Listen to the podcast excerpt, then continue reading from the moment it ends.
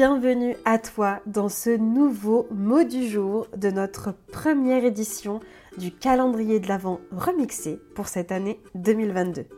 Je t'accompagne du 1er au 31 décembre et pas seulement jusqu'au 24 avec un petit vocal spécial relation aux autres pour t'aider à voir ce qui te bloque et ce que tu pourrais faire et voir les choses sous un nouvel angle. Je suis Mathilde Arnaud, coach de vie experte en relations aux autres et en discussion inconfortable comme j'aime le dire, et j'ai eu la chance d'accompagner une trentaine de femmes et d'hommes à arrêter de dire oui oui avec plaisir! Alors que il elle pense non mais en fait fous-moi la paix bordel! Et particulièrement dans mon programme de coaching phare courageusement vulnérable. J'avais à cœur de t'aider à clôturer cette année 2022 avec de nouvelles pistes, des prises de conscience, des déclics et des décisions à prendre pour toi pour que 2023 soit ton année et ne soit plus une année où encore une fois tu te fais passer après tout le monde.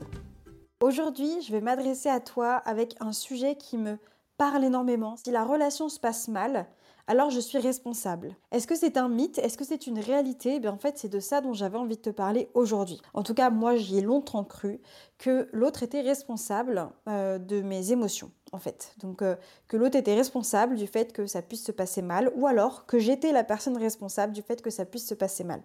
On entend souvent des phrases comme je me vexe trop vite, c'est lui ou elle qui m'a mise en colère, c'est de sa faute si du coup on n'arrive pas à communiquer, ou alors c'est de ma faute si la relation se passe mal, c'est de ma faute euh, si il ou elle se sent vexé par un propos. Ce genre de choses, je pense que tu en as déjà peut-être même dites de ces phrases-là. Et j'ai juste envie de te dire que c'est OK en fait, c'est pas c'est une façon naturelle en fait qu'on a de nous apprendre à communiquer qui n'est en fait pas du tout je pense la meilleure des façons, mais c'est un autre sujet. et aujourd'hui, je voulais revenir vers ça sur à qui est finalement la responsabilité dans une relation. Très souvent, on peut avoir plusieurs types de profils, soit des personnes qui vont s'attribuer toute la responsabilité d'une relation et qui vont vraiment la porter sur leurs épaules. Et des personnes qui vont rejeter absolument toute la responsabilité de la relation, notamment quand elle ne se passe pas bien, tu t'en doutes bien, sur les épaules de l'autre. Donc si la relation se passe mal, je suis responsable, c'est de ma faute. Et là, je vais m'adresser du coup particulièrement aux personnes qui ont tendance à euh, se responsabiliser peut-être un petit peu trop des fois de la situation finalement dans une relation. S'il y a un conflit par exemple, euh, de tout de suite dire que c'est de notre faute et donc du coup de se flageller, de se critiquer, etc. Le premier point que je voulais euh, aborder avec toi ici, c'est je trouve que derrière on entend souvent le message de je suis la relation. Mais en fait, tu n'es pas la relation. La relation, c'est une entité à part entière. Une relation, pour moi, c'est trois éléments. On va déjà avoir moi dans la relation, l'autre dans la relation, et puis la relation. Et ce sont vraiment trois éléments distincts. Et déjà, quand on se rend compte de ça, bah, on peut se dire que oui, il y a des choses qui m'appartiennent dans une relation, il y a des choses qui appartiennent à l'autre dans une relation, mais il y a aussi la construction finalement de nos deux comportements ensemble qui construisent en fait cette relation. Sachant que cette relation, finalement, elle dépend des deux personnes, oui, on a un impact dans une relation, pour autant, on ne la représente pas de façon intégrale. Une euh, analogie que j'aime beaucoup faire en coaching notamment, c'est euh, cette analogie avec le stabilo ou avec le stylo. Une relation, c'est le stylo en fait, c'est le stabilo. Donc on a moi ici qui émet une petite pression pour que ça tienne debout, pour que la relation ait lieu l'autre aussi qui va venir mettre une autre pression de son côté, et puis la relation en elle-même. Et qu'est-ce qui se passe quand ça ne fonctionne pas? C'est qu'il y en a un des deux soit qui va pousser peut-être trop fort par rapport à ce que l'autre du coup engage dans la relation, soit qui va juste s'en aller. Et du coup, quand la personne s'en va et qu'elle fuit, par exemple, dans la relation pour quelconque raison, eh bien, ce qui se passe, c'est que la relation, du coup, bah, éclate. Ce que je t'invite à voir, c'est que oui, tu as ta part de responsabilité dans une relation, tout comme l'autre a sa part de responsabilité dans une relation. Si ça se passe mal, vous êtes tout autant responsable l'un que l'autre. Alors évidemment, j'exclus volontairement tous les cas liés à des violences, qu'elles soient physiques, verbales. Donc évidemment, là, c'est encore un autre schéma. Mais dans un cas, on va dire plus classique, où c'est une dispute parce que les miettes euh, traînent sur la table et que l'autre, du coup, n'a pas ramassé ses miettes quand il a fait à manger, par exemple, ou qu'il a mangé, bah en fait ça c'est une, du coup ça peut être source de conflit. Et puis du coup on va euh, envoyer toute, euh, toute notre colère ou notre agacement à l'autre qui a laissé ses miettes, et l'autre en laissant ses miettes ne pensant pas en fait forcément faire mal, pensait juste qu'il allait le faire peut-être plus tard. Sauf que nous on le voit tout de suite, et donc forcément ça nous met en colère, et donc on va avoir une façon de réagir et des propos à son égard qui vont être plutôt euh, remontés, n'est-ce pas? Et donc l'autre face à ça va se sentir potentiellement en fait agressé d'une certaine façon, et donc peut aussi du coup faire preuve d'incompréhension, etc., etc. Bref, ça peut monter très vite. Et en fait, des fois, c'est juste qu'on n'arrive pas à communiquer. Et très souvent, ce qui fait qu'une relation ne se passe pas bien, c'est qu'on ne communique pas de la même façon. On n'a pas le même langage.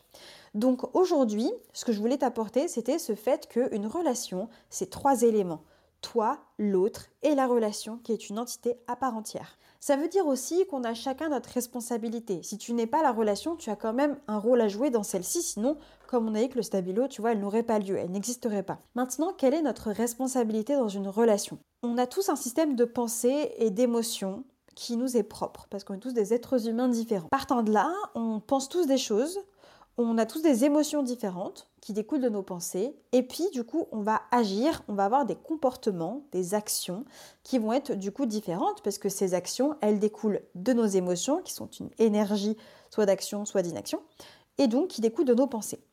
Donc, en fait, toi, tu es responsable de ta part. Tu es responsable des actions que tu fais dans le cas de la relation. Tu es responsable des comportements. Si je prends mon exemple euh, avec les miettes qui traînent sur la table, tu vas être responsable de du fait de laisser les miettes sur la table, par exemple. Ou alors, dans l'autre cas, pour l'autre personne, tu vas être responsable du fait euh, d'avoir un ton de voix qui va être peut-être plus élevé et donc qui va dire, ouvrez les guillemets, tu aurais pu quand même ramasser tes miettes. Voilà, tu es responsable de ça, donc de ce que tu dis. Ta parole, tu en es responsable. Donc, on est responsable de nos actions, ok Et puis l'autre est aussi du coup responsable de ses actions, de ses pensées et de ses émotions. Donc je pense que ce qui est vraiment important finalement à retenir, c'est de, dans une situation de conflit, dans une situation où la relation ne se passe pas bien, de remettre en fait en lumière, de prendre du recul sur de quoi est-ce que je suis responsable Qu'est-ce qui dépend de moi finalement dans cette relation? Quelles actions dépendent de moi? Qu'est-ce que je peux faire pour que ça se passe peut-être mieux? Et pareil pour l'autre. Donc aussi, il y a un truc que j'entends souvent, malheureusement, c'est que quand on fait du développement personnel et qu'on travaille sur soi, c'est vrai qu'on peut avoir ce truc autour de ah mais je fais plein d'efforts et du coup c'est moi qui fais tout et l'autre du coup ne va pas avancer. On ne peut pas changer les gens, ça c'est sûr. On ne peut pas changer les gens. Les gens, ils pensent d'une certaine façon, ils ont le droit de juger, ils ont le droit de dire ce qu'ils pensent, ils ont le droit de ressentir des choses, ils ont le droit d'agir différemment de nous. Par contre, je suis convaincue que nos actions, du coup, ont un impact forcément chez l'autre.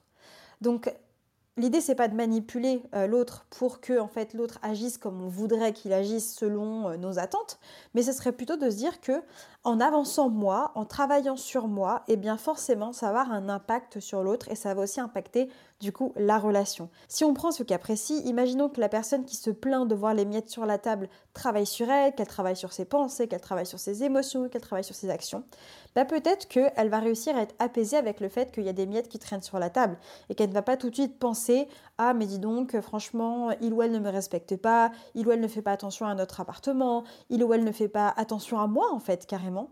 Et donc en s'apaisant avec ça et en trouvant d'autres pensées qui lui appartiennent aussi et qui sont peut-être plus utiles pour elle à ce moment-là, eh bien, elle va peut-être être capable juste de laisser les miettes et de pas en fait se prendre la tête avec ça, par exemple. Et donc, ça va avoir un impact sur l'autre parce que l'autre, n'étant pas en fait sous pression entre guillemets, euh, ne se sentant pas agressé parce que l'autre du coup lui demande de ramasser ses miettes, etc.